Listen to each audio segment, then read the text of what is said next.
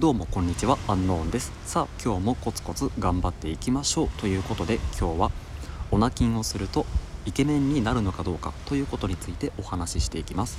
結論から申し上げますとオナキンをしても顔の形構造というのは変わらないんですけれども顔つきは明らかに男らしくなっていきます。具体的に3点挙げようと思います。まず1点。無駄毛が薄くなる。まあ、ヒゲとかが分かり分かりやすいんですけれども毎日ひげ剃りをしている方は夕方とかになったら結構青ひげが目立つんじゃないでしょうか。しかしオナキンをすることによって悪玉の男性ホルモンが抑えつけられてひげがどんどん薄くなってきます。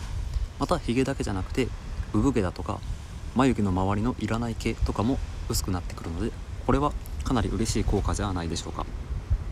その2肉が落ちてくる。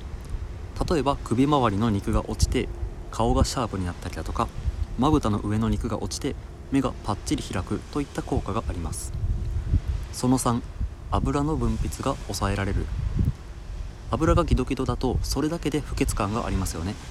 また皮脂が過剰だったらそれによってニキビとか顔の赤みとかいうのも出てきます。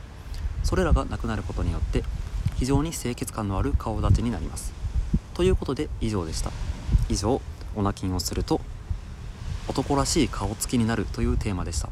最後まで聞いていただいてありがとうございました。それでは皆さんごきげんよう。